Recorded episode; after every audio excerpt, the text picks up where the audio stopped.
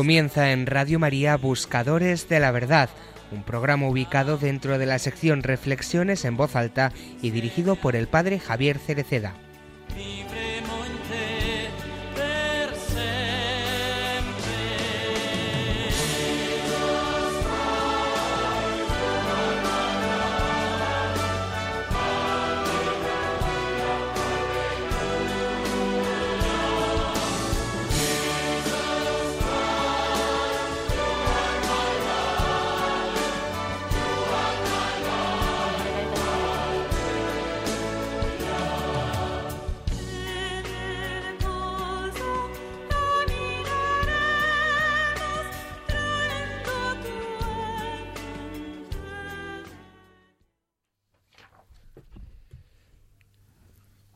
No queremos que la resignación sea el motor de nuestra vida.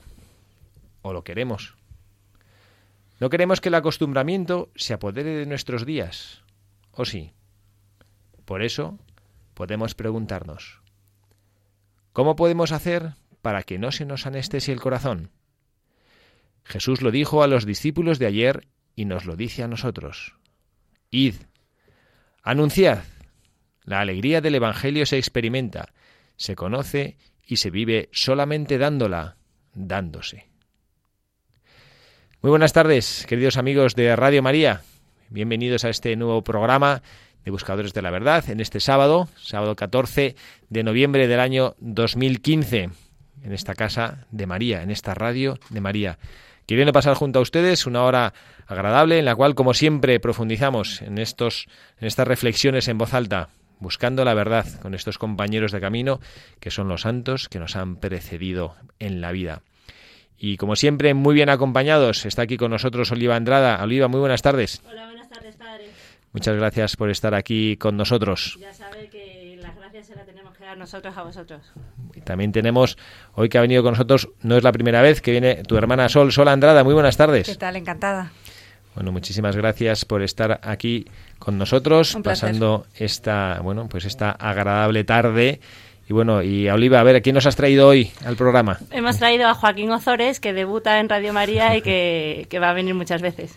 Buenas tardes, Joaquín. Buenas tardes, Oliva. Buenas tardes a todos. Buenas tardes. Efectivamente, debuto y espero que sea una y muchas más. Bueno, estamos encantados, Joaquín, de tenerte aquí con nosotros en esta casa que es la casa de María, es la casa de todos. Aquí no hay ningún anfitrión, todos somos hijos de la Virgen María que compartimos este privilegio de hablar en su radio, compartiendo con todos los oyentes en este caso nuestro programa de Buscadores de la Verdad, pues esas pequeñas cosas que llevamos en el corazón y que queremos transmitir, como el Papa nos está pidiendo. ¿no? Hoy de manera especial haciendo una oración por todas aquellas personas que han sufrido esta tragedia en París, por todas las familias que estarán ahora derrotadas, destrozadas, rotas, pues pedimos a Dios nuestro Señor por todos ellos. También ofrecemos este programa por todos ellos, pidiendo el eterno descanso de los que han ido a la casa del Padre y también por el consuelo de las familias que han quedado. Y pedimos también por la paz, que Dios nuestro Señor ilumine con la fuerza de su verdad a aquellas personas que sienten que tienen que agredir a los demás,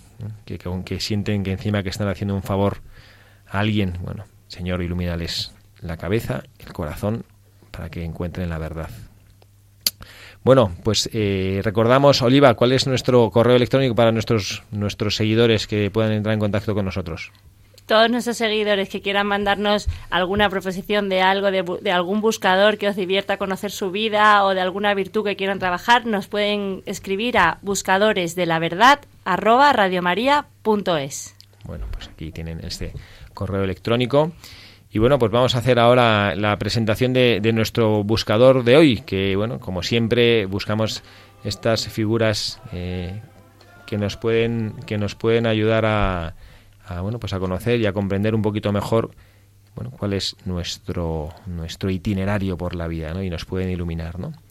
bueno pues vamos a escuchar eh, pues cuál es la, la, bueno la vida del buscador de hoy no que es Fray Junípero Serra. El 24 de noviembre de 1713 nació en Petra, en Mallorca, del matrimonio formado por Antonio Serra y Margarita Ferrer, un niño a quien se le impuso en el bautismo el nombre de Miguel José. Vino al mundo en el humilde hogar de una familia sencilla, de modestos labradores, honrados, devotos y de ejemplares costumbres. Tal como iba creciendo y dando los primeros pasos por las calles de su pueblo, sus padres lo iban encaminando por los senderos de la fe católica y el santo amor de Dios. Ellos eran analfabetos, pero trataron de dar a su hijo la mejor formación, llevándole a la escuela del convento franciscano de San Bernardino. A la edad de 15 años empieza a asistir a las clases de filosofía en el convento de San Francisco de Palma y sintiéndose llamado por la vocación religiosa, al año siguiente viste el hábito franciscano en el convento de Jesús, extramuros de la ciudad. El 15 de septiembre de 1731 emite los votos religiosos, cambiando el nombre de Miguel José por el de Junípero. Cursa con gran brillantez los estudios eclesiásticos e inmediatamente lo encontramos dictando clases de filosofía en el convento de San Francisco, en la cátedra ganada por oposición, con el consenso unánime de todos sus examinadores. Los muchos y notables alumnos salidos de sus aulas con brillantes títulos son testigos de la alta categoría docente del padre Serra, quien alternaba la docencia y la predicación, campo este en el que también cosechó abundantes frutos y estima. En cierta ocasión, predicando ante el claustro de profesores de la universidad, fue tan grande la admiración causada por su pieza oratoria que un catedrático y orador de mucha fama exclamó Digno es este sermón de que se imprima en letras de oro. Cuando se había hecho acreedor de los mayores honores y aplausos, decidió dejarlo todo para seguir la vocación misionera. En 1749 estuvo predicando la cuaresma en Petra, su pueblo natal, y cuando ya la estaba terminando le llegó la noticia de que le había sido concedido todos los permisos necesarios para trasladarse al Colegio de Misioneros de San Fernando, situado en la capital de México. Fray Junípero había ocultado siempre a sus padres la vocación misionera que lo animaba, y terminada aquella cuaresma se despidió de sus ancianos progenitores sin notificarles su próxima partida hacia América. De momento no quiso disgustarlos, y con el fuerte abrazo que le desgarraba el corazón, se marchó para no volver a verlos. El 13 de abril de 1749 embarca hacia Málaga rumbo a Cádiz, en cuya travesía se enfrenta seria y comprometidamente con el capitán del barco, para defender los principios evangélicos. No encontrando argumentos convincentes para defender su postura, el furibundo marino inglés a punto estuvo de tirar al padre Serra a la mar. Tras una larga y peligrosa travesía de 99 días, llegó a Veracruz, en las costas mexicanas. Con otro compañero, hizo a pie la caminata de cien leguas hasta el Colegio de Misioneros de San Fernando, en la capital de México. Durante el trayecto, por causa de la picadura de un insecto se le formó una llaga en la pierna que le será molesta compañera hasta la muerte. A los seis meses de su llegada lo vemos ya enrolado como presidente en un grupo de voluntarios camino hacia el corazón de la Sierra Gorda, donde inicia su brillante carrera misionera. Ocho años estuvo en aquellas inhóspidas tierras donde tantos otros habían fracasado. Su historial fue muy diferente. Siempre infatigable y emprendedor, aprende la lengua nativa. Enseña a cultivar la tierra, monta granjas y talleres, inicia a los indios en los más elementales rudimentos de las ciencias y las artes. Les adiestra igualmente en el comercio, les instruye particularmente en los principios doctrinales de la fe católica. Los misioneros emulan las iniciativas y logros de Serra. Fue tal la transformación realizada en aquella zona montañosa que de un areal infructuoso sus valles se transformaron en fecundo vergel, y unos indios semisalvajes y ariscos quedaron convertidos en sociables ciudadanos instruidos en los diferentes campos de la actividad humana de aquellos tiempos. En plena euforia de sus trabajos en Sierra Gorda es requerido para ocupar las misiones de San Saba, en Texas, devastadas por los apaches, quienes habían flechado a sus misioneros. Acepta contento, aun siendo consciente de que se expone a sufrir el martirio. Pero Dios le tenía reservado otro campo muy distinto. En efecto, no se llevó a cabo el proyecto para el que habían recurrido a Fray Junípero, y éste, al quedar libre de otras obligaciones, se dedica a dar misiones populares por todo el territorio de la Nueva España, poniendo de manifiesto una vez más sus grandes cualidades pastorales y oratorias. Fruto de su fervorosa predicación, fueron sonadas conversiones y multitud de penitentes postrados a sus pies para pedir la reconciliación de sus pecados. El 14 de marzo de 1769 embarca hacia Loreto, Baja California, y en cuanto toma posesión de su cargo elabora planes, distribuye el personal y visita varias misiones. De inmediato Gálvez inicia la operación, tratando el plan con la oficialidad, pero pronto cae en la cuenta de que hay un personaje clave e imprescindible para el feliz éxito de la empresa, el padre Junípero Serra. Era indispensable el padre Junípero para conquistar el corazón de los indios, y esta tarea solo se podía afrontar con las armas de la fe y el estandarte de la cruz. El primero de julio de 1769 llegan al puerto de San Diego y mientras las tropas izan la bandera de España y levantan el campamento, el padre Serra enarbola la cruz y funda la primera misión en la Alta California. Terminada de poner la primera piedra de la cristiandad en aquellas lejanas tierras, Fray Junípero, limpiándose el rostro, deja salir un profundo respiro de satisfacción al ver levantada la señal de Cristo en medio de un pueblo completamente pagano. Este primer contacto con los naturales del lugar, tan adverso como desagradable, no fue capaz de tronchar la vida misionera de nuestro beato. Muy al contrario, su espíritu salió reforzado y aumentó su amor hacia aquellos desaforados y rapaces indígenas a quienes apreciaba y quería convertir en vasallos de ambas majestades, el Rey de los cielos y también el Rey de España. Las mayores dificultades que encontró el padre Serra en el desarrollo de su tarea misionera y las que más tarde le hicieron sufrir fueron las incompresiones y la falta de ayuda por parte de los gobernadores de California. La acción de los misioneros estaba supeditada al poder civil y militar, por lo que más de una vez los frailes se vieron oprimidos o limitados por los intereses y caprichos de quienes tenían otros ideales. Continuos y frecuentes fueron estos enfrentamientos.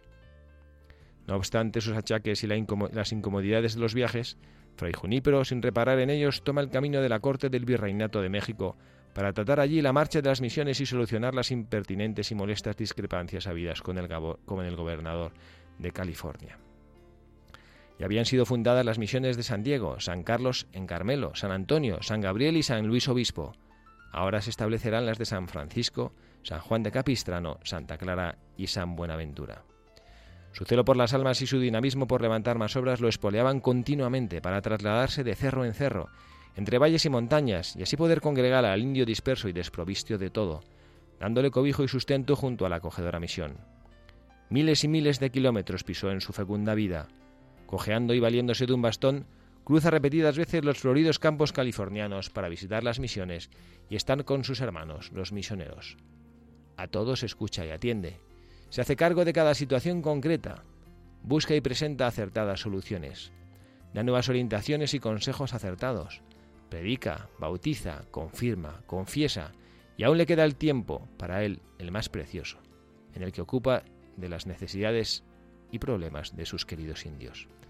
Aquel hombre de temperamento fuerte y de carácter firme, pero afable, de dotes singulares y de ambiciosas iniciativas, nunca cedió ni jamás retrocedió pero al fin cayó rendido en el encuentro con la hermana muerte. Su fallecimiento ocurrió el 28 de agosto de 1784 en la misión de San Carlos Borromeo, junto al río Carmelo, cerca de Monterrey. Entonces pasó a gozar de un merecido premio y descanso en el seno del Padre, junto a los indios que él redimió y que le precedieron. Sin duda salieron a recibirle en solemne cortejo a las puertas de la eternidad gloriosa, en compañía de la Virgen, los ángeles y los santos, cuya devoción tantas veces los inculcó. El 25 de septiembre de 1988, Juan Pablo II, que había visitado la tumba de Fray Junípero en la misión de San Carlos, lo beatificó solemnemente en Roma.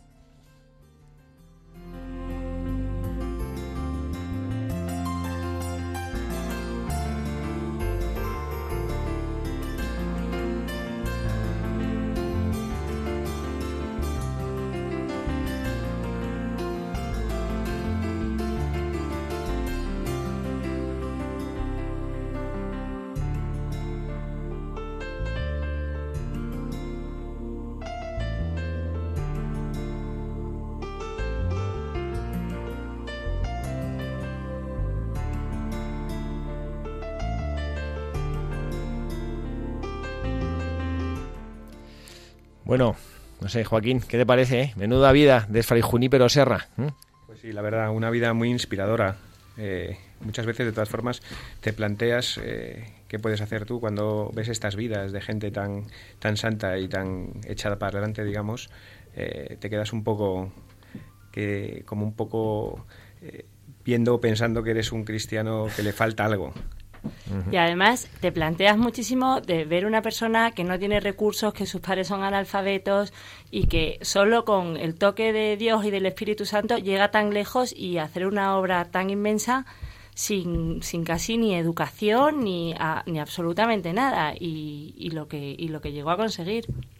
Nosotros además estamos hoy en día con la enorme suerte de tener medios como Internet, como cómo se han acercado las comunicaciones y estamos anestesiados, estamos anestesiados, que es lo, que viene al principio, lo que comentó el padre al principio, estamos anestesiados porque con esos medios podríamos hacer infinitamente más que lo que hacía un hombre en esa época con los medios que tenía. Y a pesar de que iba, tenía que ir andando para llegar de un sitio a otro. Y a pesar de eso, fundó las ciudades más importantes de Estados Unidos, que todavía conservan esos nombres y que es la tradición cristiana que está en la base de todo el mundo occidental realmente el, el, celo apostólico que tenía Fray Junípero Serra, que es un poquito lo que nos, lo que nos ha llamado a, escogerle a él. ¿no?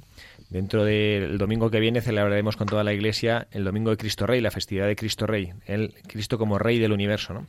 A mí me parece precioso que, bueno, que tengamos esta celebración porque además nos ayuda a, bueno, a, recordar el año litúrgico, ¿no? que como que va sucediéndose, van sucediéndose determinados, eventos, concluye precisamente en eso, ¿no? Es como el año, como el, como el, como el fin de año litúrgico, ¿no? Cristo que es el rey del universo. Y el celo apostólico a nosotros lo que nos lleva, como hacía Fray y Prosera, que os hemos leído, ¿no? que él trataba de inculcar a los judíos la, digamos, entre comillas, la, es una palabra que, es un poquito lo es la servidumbre, ¿no? Como que inculcar el, el pues el, el, rey temporal, que efectivamente el rey de España, pero el rey del universo, que es Jesucristo, ¿no? Y bueno, ya verás que, y esto es una cosa como que ahora lo de, lo de, la, lo de la servidumbre a un rey como que parece que suena un poquito, ¿no? Como que no apetece mucho, ¿no? Y malo que esta es nuestra realidad como, como, como criaturas, ¿no? Parece que no nos gusta, ¿no? Joaquín, eso de que de ser, eso de ser siervos como que no nos gusta, ¿no? No, nos falta a todos un poco de humildad, efectivamente. ¿eh? Yo creo que el, en nuestro día a día la, la soberbia es uno de nuestros grandes problemas no somos capaces de, oye, de, adoptar actitudes humildes, no ya solo con tus jefes, sino, eh, digamos, con la gente que nos rodea. Hay un joven con el que yo tengo ya un, más, un poquito ya eh, más que adolescente, porque ya está acabando el colegio, es preuniversitario, y es un, es un chaval muy salado y le encanta picarme, ¿no? Eh, y entonces el otro día me, me, venía diciendo, bueno, es un chico, bueno, también es verdad que ve pues algunas eh, pues, dificultades que ve en la iglesia de, bueno, pues de cara a la, predicación. Eh, y él me decía, y él para tomarme el pelo, como que habla de los cristianos en tercera persona como si él no lo fuera, ¿no? Y dice, uy, estáis teniendo muchos problemas últimamente, Se están cerrando, se están cerrando muchas iglesias, ¿eh? Y cada vez sois más viejos los curas, ¿eh? Y cada vez vais a, vais a ser menos, ¿no? Y, decía, lo de las iglesias, no sobre todo, no sé por qué le llamaba la atención lo de las iglesias, que se están cerrando muchas iglesias. Y ahora, ahora que estábamos leyendo la, vida de, Fray Junípero Serra, y bueno, es una realidad, o sea, no, estoy, no es que este chico lo cuente por decir, es una realidad, ¿no? Que efectivamente que hay, cada vez hay pues más dificultades, lo comentamos ahora que estamos viniendo a la radio, a la emisora, que es verdad que hay lo que sacerdotes, hay, hay muchos sacerdotes mayores, yo mm, trabajo y vivo aquí en Madrid y soy consciente de las necesidades que hay porque a mi comunidad nos llegan peticiones, ¿no? Y a mí me llama, me llama la atención, ¿no? La, la, la, fuerza que tenía un hombre, como efectivamente que estamos hablando de, de hace 300 años, ¿no? Casi, eh, la fuerza que tenía este hombre para poder hablar de Jesucristo, como decíais ahora, con, con tan pocos medios, ¿no? Con tan pocos medios, sí. Y a mí me hace pensar que qué es, cuál es nuestro celo apostólico, ¿no? Ahora, ahora lo decía Sol, ¿no? Como que estamos un poquito acomodados, ¿no? Y, a mí me parece que hay una dimensión que es intrínseca a, la, naturaleza y a la esencia del cristiano, que es el ser militante, ¿no? Pero parece eso, no sé, como que, como que no, no, acabamos de estar muy convencidos, ¿no? Que el cristiano tiene que ser militante. Yo creo que estamos acomplejados en cierta medida. Entonces nos pasa que que ese complejo nos lleva a pensar que lo que vamos a decir van a ser eh, eh, va a ser tachado de mojigato o de cosas, digamos, retrógradas y del pasado. Pero efectivamente, yo reflexionando sobre Fray pero dices, oye, yo mm, es muy bonito ser misionero e ir a hacer misiones fuera, pero yo creo que hoy en día hay que hacer misión aquí, en, digamos, y eh, con la gente que te rodea, porque yo creo que la gente que nos rodea, yo, yo que trabajo con gente joven, me doy cuenta que no conocen ya el mensaje de Cristo no conocen el Evangelio. No es que sea gente que es contraria al mensaje, es que no lo conoce. Con lo cual... No, y a lo mejor tú estás predicando en algún sitio tal y en tu oficina, que vas todos los días, que pasas con esas personas muchísimas horas, no tienes ese valor, como quien dice, porque no te tachen de mojigato o de capillita o de cualquier cosa y son gente que en un momento dado estaría súper abierta a escuchar el mensaje de Cristo si alguien se lo contara, porque a lo mejor no han tenido ni siquiera la oportunidad. Efectivamente. Yo creo que eso es ser ese celo apostólico que se nos pide a nosotros. Yo reflexionando creo que es lo que se me pide a mí en, en este caso. Es decir, oye, trata, además de con el ejemplo, oye, no tengas vergüenza de hablar ciertas cosas con gente que, oye, que por su educación no ha tenido acceso a una, a una formación religiosa que los hay y muchos a nuestro alrededor hoy en día, y oye, habla con ellos con total tranquilidad. Y también a veces el cristiano se nos olvida y actuamos con lo, que ha dicho Joaquín antes, ¿no? Con mucha soberbia. Y hay muchas veces que nos creemos que todo lo que conseguimos lo conseguimos por nosotros mismos. Y para nada. O sea, siempre tenemos el empujón del Espíritu Santo eh, eh, ayudándonos por detrás y para nada es mérito nuestro. Es mérito de los dones que se nos han dado y, y de todas las cosas que, que no hemos conseguido currándonoslo un poco más o un poco menos, es que simplemente lo tenemos porque nos lo ha regalado Dios y, y no lo, lo, utilizamos como, como si fuera nuestro. la oficina de Joaquín el lunes que vayan todos con apunte, con, para coger apuntes, que oh, perdona, y otro riesgo que yo veo que tenemos nosotros los cristianos es eh, ir un poco con superioridad moral. En ese celo apostólico que, que supuestamente debemos tener, hay veces que actuamos con cierta superioridad o porque realmente pensamos que es lo bueno y yo creo que eso genera rechazo. Entonces, bueno, yo creo que ahí tenemos que buscar un equilibrio entre hacer el celo apostólico, no estar acomplejados, pero cuando hablemos comprender y, es una de las cosas también que se ve aquí como Fray pero era capaz de en las en sus digamos en, las misiones donde actuaba adaptaba muy bien el mensaje a la gente y a sus costumbres. Es decir, tenemos que ser capaces de, que la gente reciba un mensaje pero sin reproche de ningún tipo. Y hoy en día es muy difícil porque nos está pasando, oye, nos posicionamos y nos radicalizamos mucho y reprochamos muchas veces y automáticamente eso a la gente le genera cierto reproche o cierto reparo y ya te tachan. Sí. Es un punto de equilibrio, efectivamente, Joaquín, como dices tú, ¿no? Porque es verdad que la verdad es una, como decían, la verdad solo la tengo yo, no, no, no. la verdad es una, que la tiene Dios, no la tenemos nosotros, ¿no? Pero es la verdad objetiva. Pero también es verdad que, la verdad en ocasiones no es evidente de por sí para las personas, ¿no? Y nosotros tenemos que, que acercarles y que ayudar a las personas a que conozcan la verdad.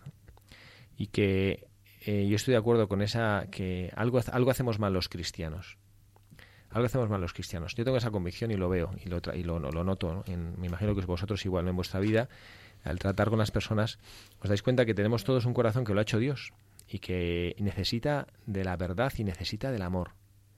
Y yo veo muchas personas que, que tropiezan por la vida como perdón la imagen, ¿no? Como esas moscas cuando están intentando ir a la luz y están choca y atravesando el cristal, ¿no? Porque no porque claro, la mosca no como que en su naturaleza no está la existencia del cristal, ¿no? Y entonces ven la luz y van y chocan y chocan y chocan, ¿no?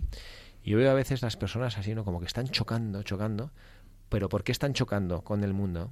Porque están buscando una luz, ¿no? No es que no es que quieran vivir y se equivocan y sufren, pero porque están buscando una luz que no saben encontrar, ¿no? Y nosotros algo como cristianos estamos haciendo mal.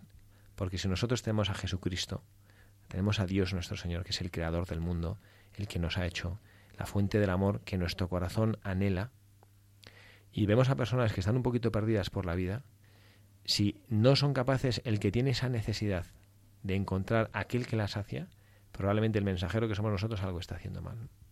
Y a mí me da la, y a mí me da la impresión, así si vosotros, yo tengo poca experiencia de haber vivido en el extranjero o de haber visitado países del extranjero, pero yo sí trato con personas que, han, ido, que han estado por allí. Pues estoy pensando ahora mismo en Inglaterra, eh, en Estados Unidos.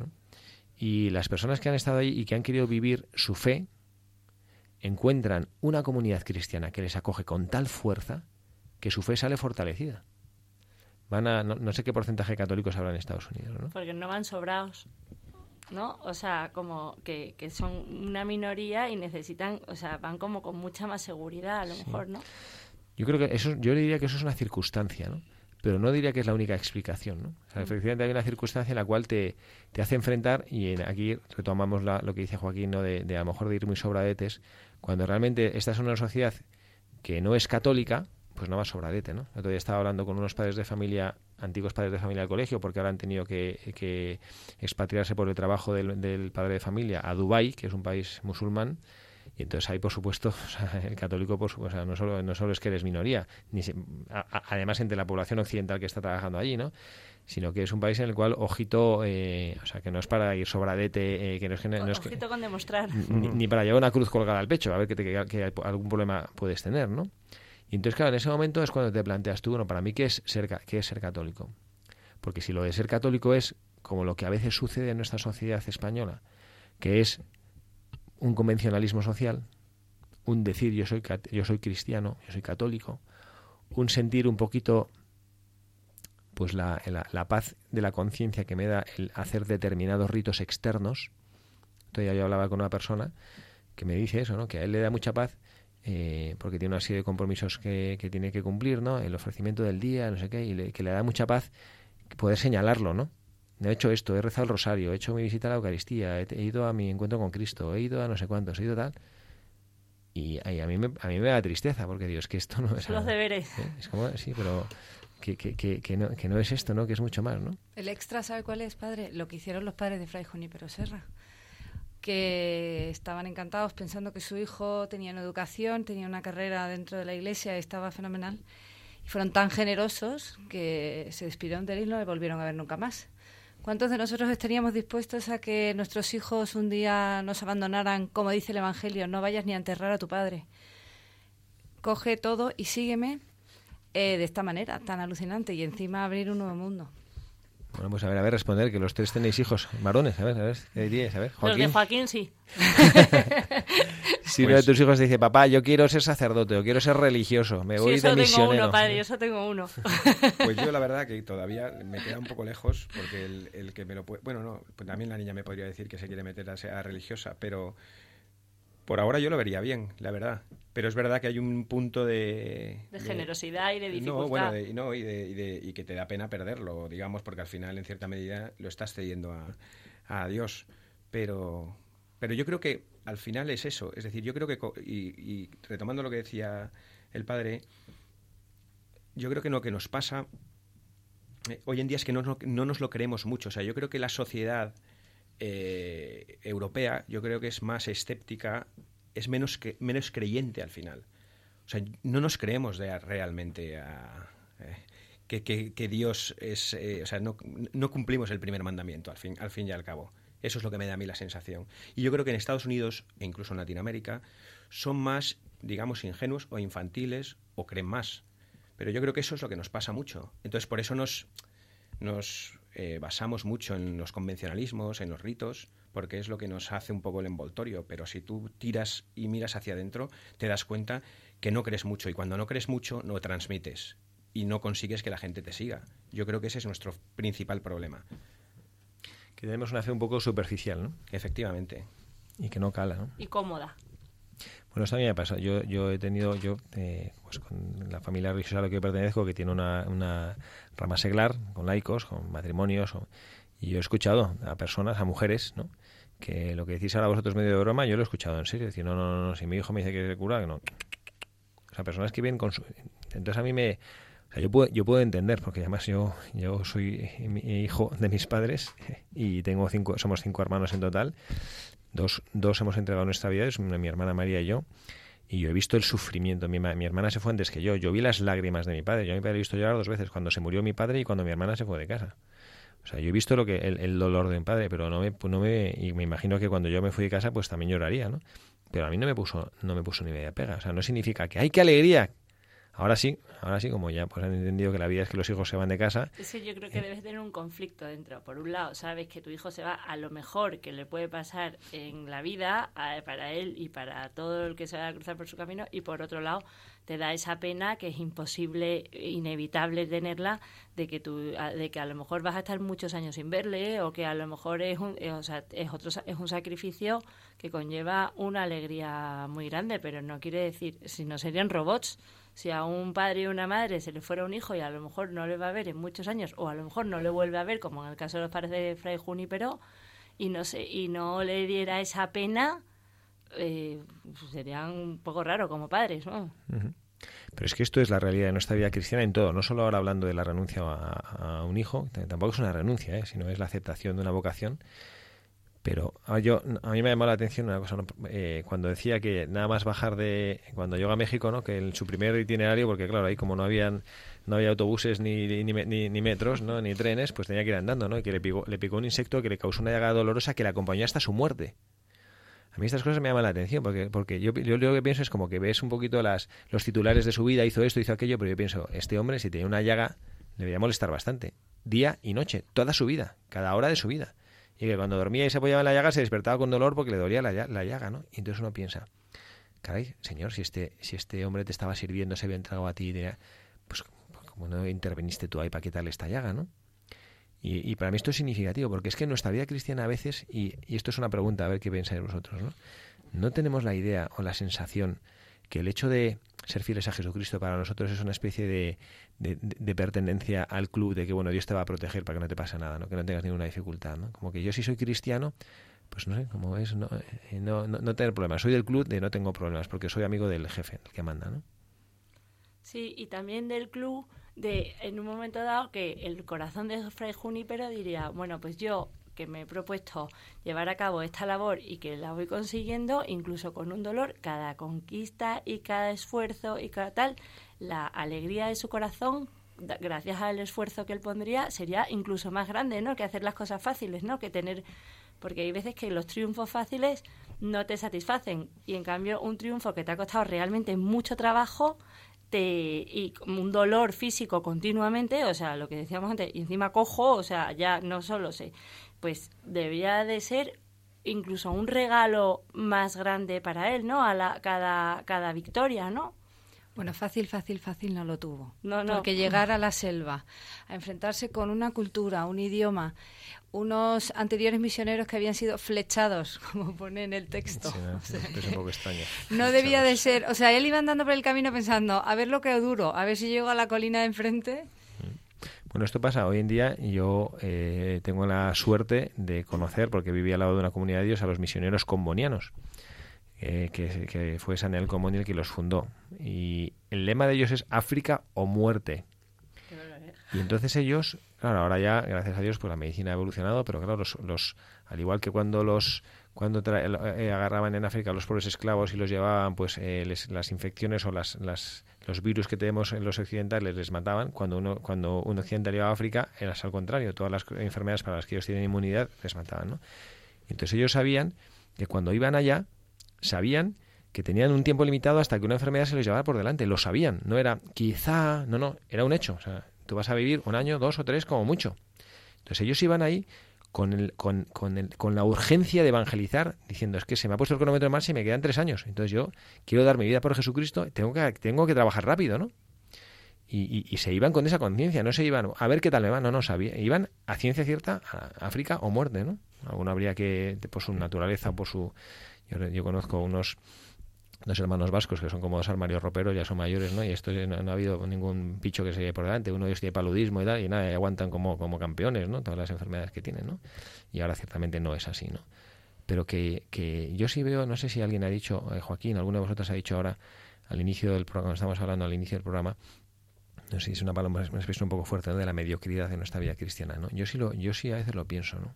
No sé si mediocridad es una palabra un poco desagradable, pero pero sí que de, los talentos que tenemos como que no le sacamos partido, ¿no? Como que Dios nos ha dado 10 o 12 y como actuamos como si tuviéramos dos o tres nada más, ¿no? Y nos resulta muy cómodo, ¿no? Nos resulta muy cómodo.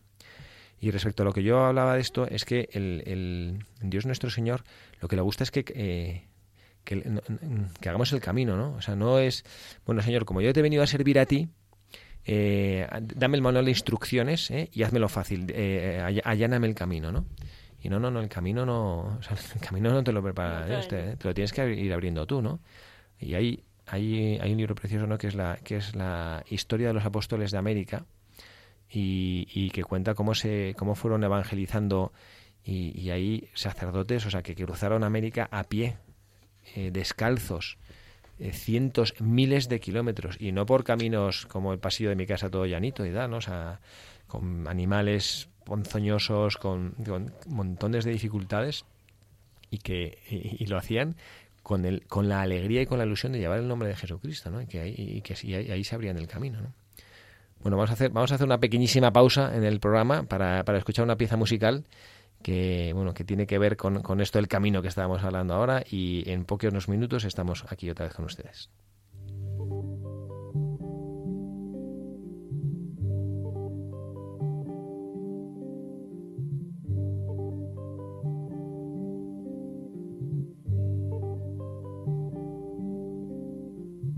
Todo pasa y todo queda, pero lo nuestro es pasar pasar haciendo caminos, caminos sobre la mar.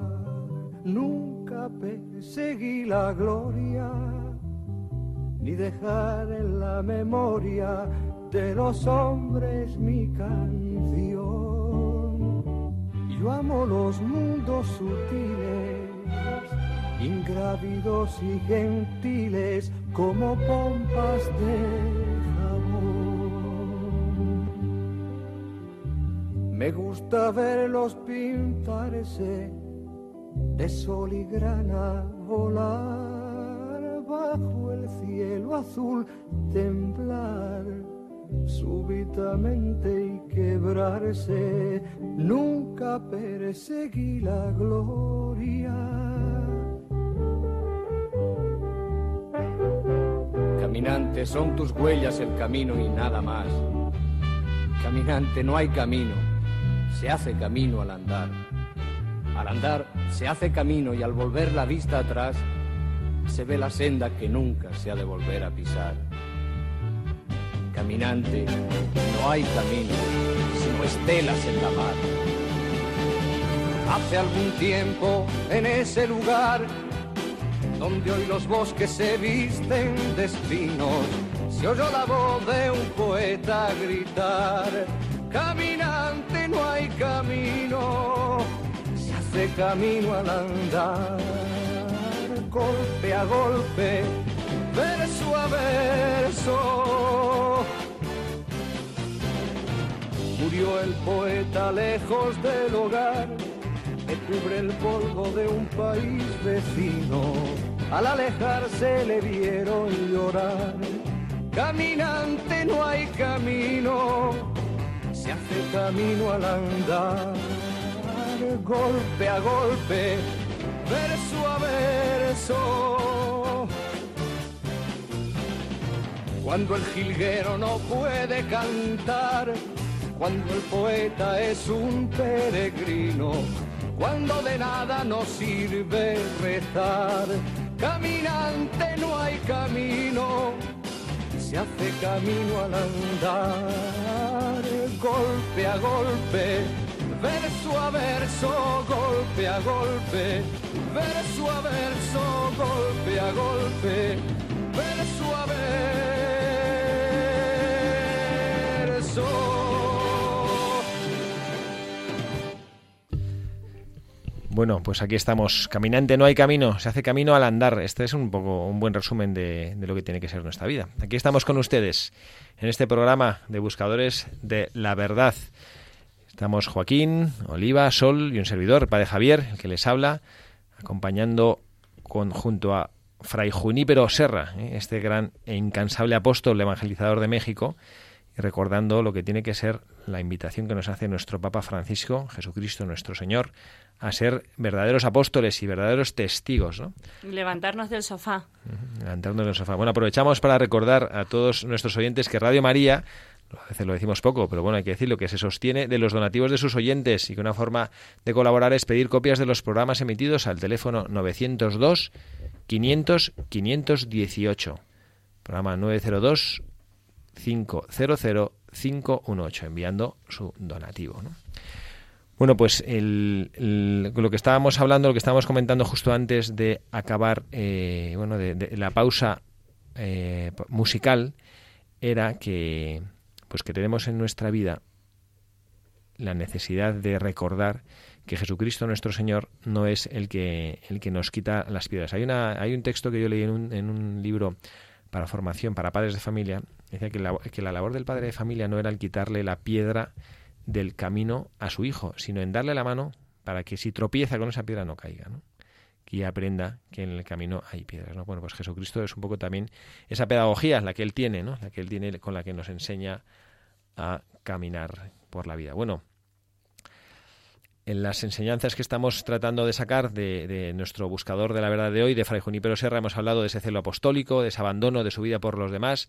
A mí me gustaría eh, también mm, pues comentar un poco el, el saber, y eso quizá Joaquín lo ha comentado también antes eh, en la primera parte del programa, lo de eh, que, hacía Fray Junípero, ¿no? De, salir al encuentro de los demás aprendiendo a respetar sus costumbres y peculiaridades.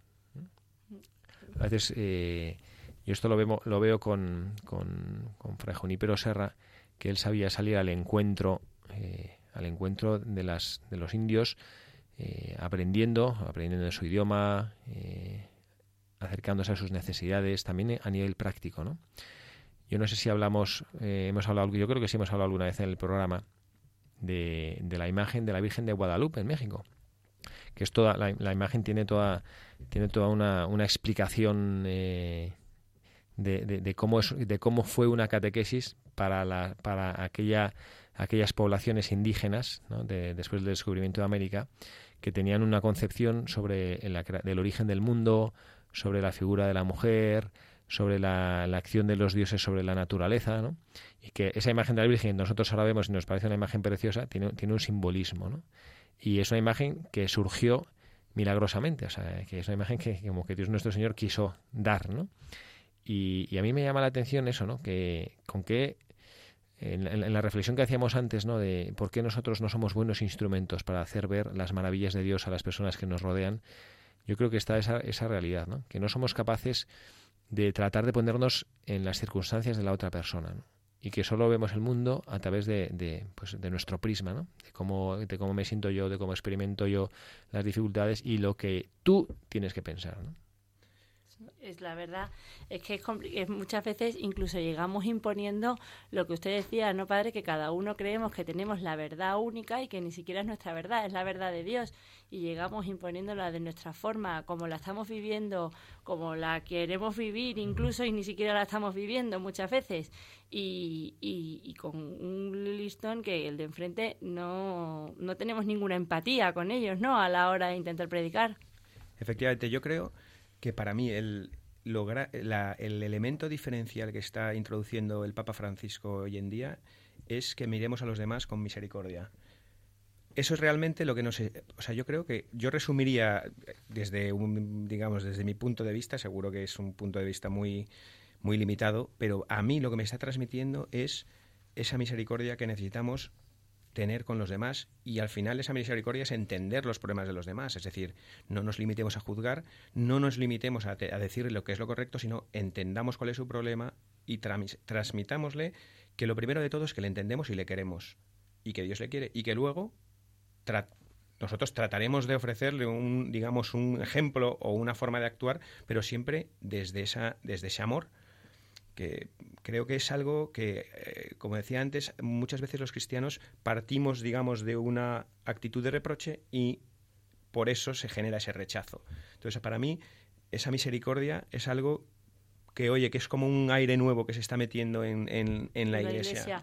Es verdad que tendemos mucho a reprochar, ¿no? Pues mira lo que ha hecho fulano y lo que tal, lo que y la vida que llevan y cómo que ahora que los no sé cuántos y los, lo, lo que sea, ¿no? Y no nos hemos parado a pensar en las circunstancias. A todo el mundo le gustaría llevar una vida recta, ideal, maravillosa, con todo perfecto y tal, y no, no siempre te sale y, y al revés, lo que hay que sentir es misericordia por ellos en vez de reprocharles que no están haciendo las cosas bien. Joaquín, al hilo de lo que dices, eh, hoy especialmente con la tragedia de lo que ha ocurrido ayer en París, tenemos que tener más misericordia que nunca. Hay mucha gente que está huyendo de países en guerra, de conflictos, y, que son musulmanes, y que nos están invadiendo, y que nos duele. Nos duele en el corazón porque no sabemos cuánto trigo y cuánta paja está entrando. Pero a pesar de eso, tenemos que ser misericordiosos con todos. Tenemos que abrir nuestro corazón, abrir nuestras ciudades y eh, intentar, por supuesto, adaptarnos a sus costumbres, aunque desde luego lo que tienen que hacer ellos también es adaptarse a las nuestras, ¿no? Pero no pensar que un tanto por ciento tan bajo de, mm, locos, porque no creo que ni que su Dios esté de acuerdo con lo que están haciendo, evidentemente, musulmanes eh, tengan que representar a, a muchísimos otros que lo único que tienen es un sufrimiento enorme porque tienen que abandonar sus países.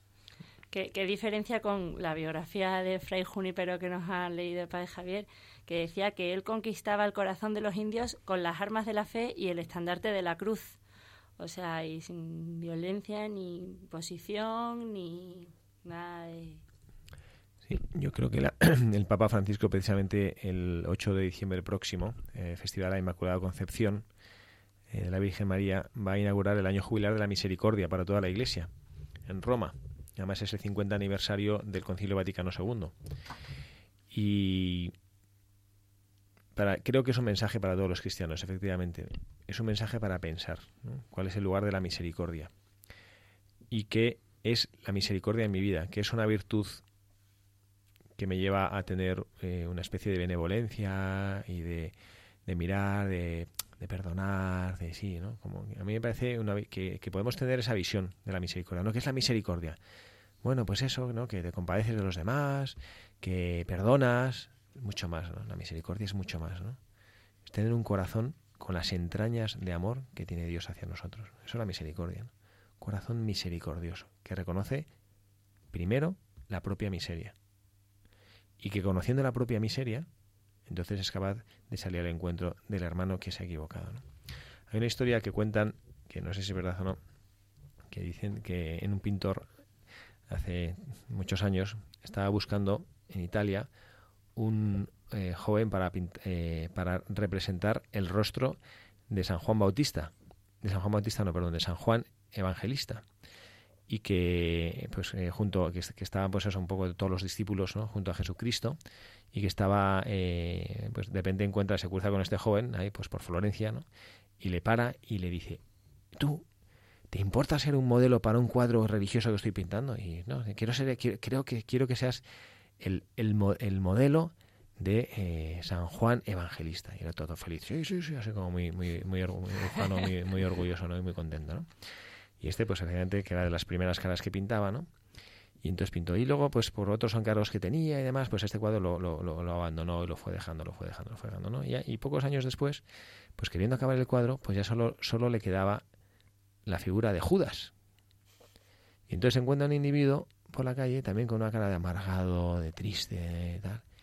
Y le dice, oiga, perdón, ¿usted me podría servir de tal? Sí, sí. Eh, ¿Puede venir a mi estudio? Sí, sí. Entonces no se atreve a decírselo, ¿no? Y entonces pues le, le dice, es que quería usarlo ese como modelo para, para pintar a Judas, ¿no? Entonces el, hombre este se pone a llorar, a llorar, a llorar, ¿no? ¿Era San Juan antes? Y le dice, ¿no te acuerdas de mí? Yo fui el que me bus el que me escogiste como modelo hace años para ser San Juan, ¿no? ¿Pero qué te ha pasado? No, pues las dificultades de, las, de, su vida, lo que hubiera metido la pata, ¿no? A mí esa, esta imagen, esta imagen, mucha pena esta historia, ¿eh? Sí, esa imagen, pues yo esto, esto lo, he escuchado alguna vez, ¿no? Y a mí me ha hecho pensar, ¿no? Y es que hay veces que nosotros, eh, a lo mejor nos, nos, nos, no sé, como que nos erigimos porque la, porque la vida nos ha tratado bien o porque Dios nuestro Señor nos ha ahorrado dificultades. ¿no? Santa Teresita del Niño Jesús lo decía explícitamente, ¿no? Que ella decía que, que si ella no tenía problemas en su vida es porque Dios se los había ahorrado, ¿no? por su virtud, porque Dios se los había ahorrado. Y pues a veces vemos eso, ¿no? Personas a nuestro alrededor, pues este que ha, pues que ha metido la pata en su matrimonio, este otro que ha estafado en su empresa de no sé cuántos, el otro que se ha peleado con sus hermanos porque no sé qué, y entonces como que nos sentimos un poquito superiores, ¿no? Diciendo, ah, este pobre, que es una mentalidad puritana que no es buena, ¿no? Y luego resulta que, pues al final, eh, a veces la vida nos coloca en nuestro lugar y nos damos cuenta que estamos hechos todos del mismo barro, ¿no? Y, que si te examinas a ti mismo hay muchas veces que no eres digno de perdonar a nadie, ni de compadecer a nadie, ni, ni absolutamente nada. Al revés, te tendrías que dar pena de ti mismo muchas veces en vez de ir por la vida con esa eh, actividad de, ay, pobre, pobre, el de enfrente, cuando el primero que barro, barro del bueno eres tú. Y es que, y Lo digo por mí, padre, no por usted. no, por mí también.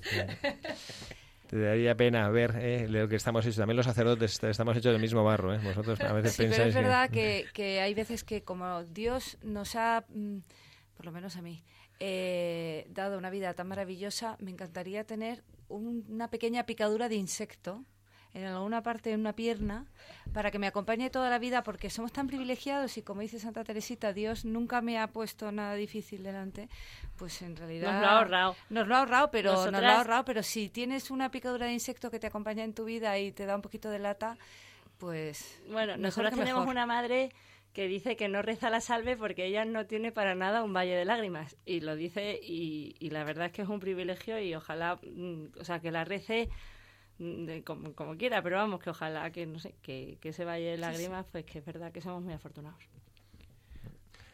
Hoy nos habla el Evangelio, en el Evangelio de la misa de hoy, ¿no? Nos recordaba pues a ese juez, ¿no? De que ni teme a Dios ni a los hombres, ¿no? Y que, bueno, que cuando llega la viuda para pedirle justicia al final se la hace, ¿no? Por, por, para que no la acabe pegando en la cara, ¿no? Por. Y entonces dice, Jesucristo dice, ¿no? Eh, no pensáis que Dios es más que ese juez injusto, ¿no? Y que no escuchará a sus fieles que claman a Él día y noche, ¿no? Y yo, yo cuando he celebrado la misa hoy, no sé por qué, eh, me he puesto, la, he puesto la mirada en esa expresión, los fieles que claman a Él día y noche. Y lo, he pensado ahora que ha dicho Sol esto, ¿no? De que a veces como que no nos vendría mal, y ojo con lo que pide Sol, que a veces Dios Que a escucha, veces ¿eh? te viene- que- que- a veces ¿no? llega. De pronto, ¿no? Ya, pero es que si no, padre, cuando a mí me toque rendir cuentas, voy a llevar muy mal el debe y el haber. Bueno, pues eso bueno, Dios nuestro Señor Él sabe. Él da la cruz, eh, viendo las espaldas que tenemos, Él, Él- Él nos da la cruz, ¿no? Pero bueno, yo vuelvo a lo mismo, ¿no? Al, al que clama el día y noche. Yo, yo me he preguntado, yo a mí mismo, ¿no? Yo clamo al Señor día y noche. Porque a veces eh, tenemos alguna dificultad y, a nosotros los sacerdotes nos llega mucho, ¿no? Oye, reza por mí, pide por esta... in-". A veces pensamos que pedir algo a Dios es como lanzarle un, eh, mandarle un WhatsApp, ¿no? Señor, échame nada con esto, pic, enter y ya me olvido, ¿no? Pero Jesucristo dice en el Evangelio, ¿no? No dejará de escuchar Dios a sus hijos que claman a Él día y noche. Entonces yo pienso, ¿no? ¿Cuántos de nosotros, cuando tenemos una necesidad, cuando tenemos una inquietud, cuando tenemos una dificultad en nuestra vida que no se nos soluciona, cuántas veces recurrimos a Dios día y noche? O sea, rezando día y noche. De una manera tampoco literal, ¿no? 24 horas al día sin parar, ¿no? Pero de una manera frecuente, ¿no? De una manera uf, insistente, ¿no? A Dios nuestro Señor, ¿no? Pero siempre pensamos que los sacerdotes tienen línea directa. Es como que creemos que va más rápido, padre. Bueno, pues hombre, los sacerdotes es verdad que, tenemos más eh, cercanía y por eso más responsabilidad. Y por eso creo que Dios nuestro Señor dice que a quien mucho se le da, mucho se le pidiera y los sacerdotes somos los que más difícil lo vamos a tener el día del juicio, ¿eh? porque al menos el que les habla ha recibido mucho y yo no sé si ha compensado a Dios nuestro Señor, creo que no, de las muchas cosas que ha recibido, ¿no? Bueno, pues eh, que casi casi que se nos está acabando el tiempo y ya eh, tenemos que concluir eh, apenas unos minutitos para llegar a las 7 y bueno, pues hay que ceder el paso a los otros programas de la radio de la Virgen, ¿no? Muchísimas gracias, Joaquín, por estar aquí con nosotros. Muchísimas gracias a vosotros, a ti padre por haberme invitado. Y nada, como decía al principio, espero que sea el primero de otros tantos. Aquí eh, el, se Hay ficha. cola, ¿eh, eh, Joaquín? Hay cola. aquí se ficha eh, indefinidamente, eh, de una vez. eh, y, Pues nada, encantado. y además aquí, como el salario, eh, como el, el fruto de esto se cobra en la eternidad, ¿no? Pues hombre, la verdad es que eh, podemos permitirnos contratar a todos los que queramos, ¿no? Olivia, muchísimas gracias. Jo, padre, que corto este programa y eso que no hemos tenido llamada y se nos ha pasado volando. Sí, Los la- vamos a tener que hacer de hora y media, dos Sí. horas, ya. Bueno, es que hoy hemos, eh, hemos hecho una, una biografía eh, larga porque a mí es que no, no había manera de recortarla, ¿no? A mí me, me gustaba todo lo que decía de Fray Junípero Serra y por eso hemos querido tener un poquito más de tiempo para Nos conversar. llevamos un gran buscador con Fray Juni, pero desde De luego. nosotros, ¿no? Gracias a Carla y a Pepa que nos han ayudado a preparar el programa Sí, también. Que no han podido venir hoy. venir, pero nos han ayudado a preparar el programa. Sí, sí. Y Sol, muchísimas gracias por estar Muchas aquí con gracias, nosotros. padre. Ha ¿eh? sido un placer y estoy encantada de volver. Bueno, vamos a estar, vamos a estar aquí con la última, en la última parte de nuestro programa ahora, en la oración final. Y bueno, damos gracias también el que les habla, Padre Javier Cereceda, a todos ustedes por, estado, por haber estado aquí con nosotros.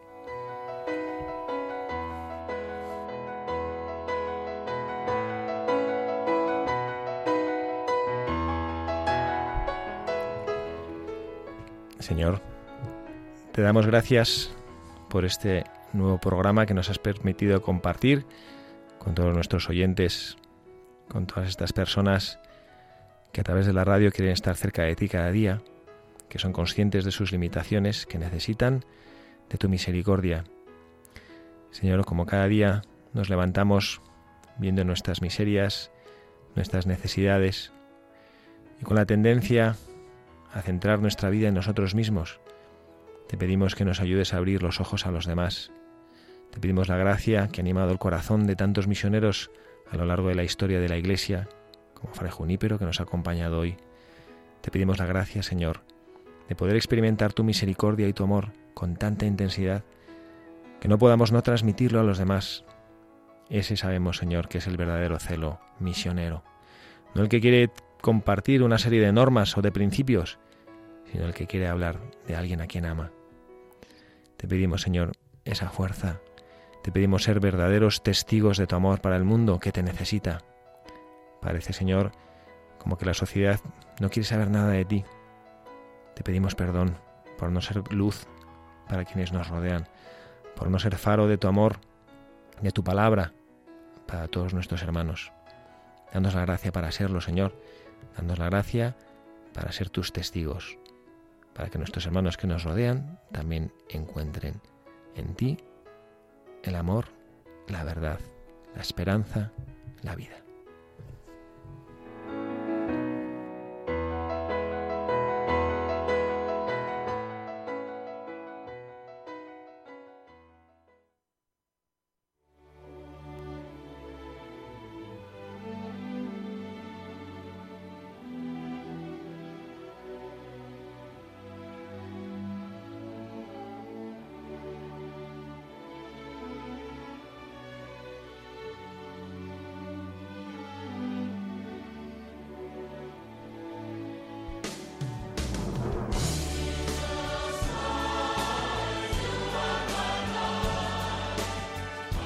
Han escuchado Buscadores de la Verdad, un programa dirigido por el padre Javier Cereceda y ubicado dentro de la sección Reflexiones en voz alta.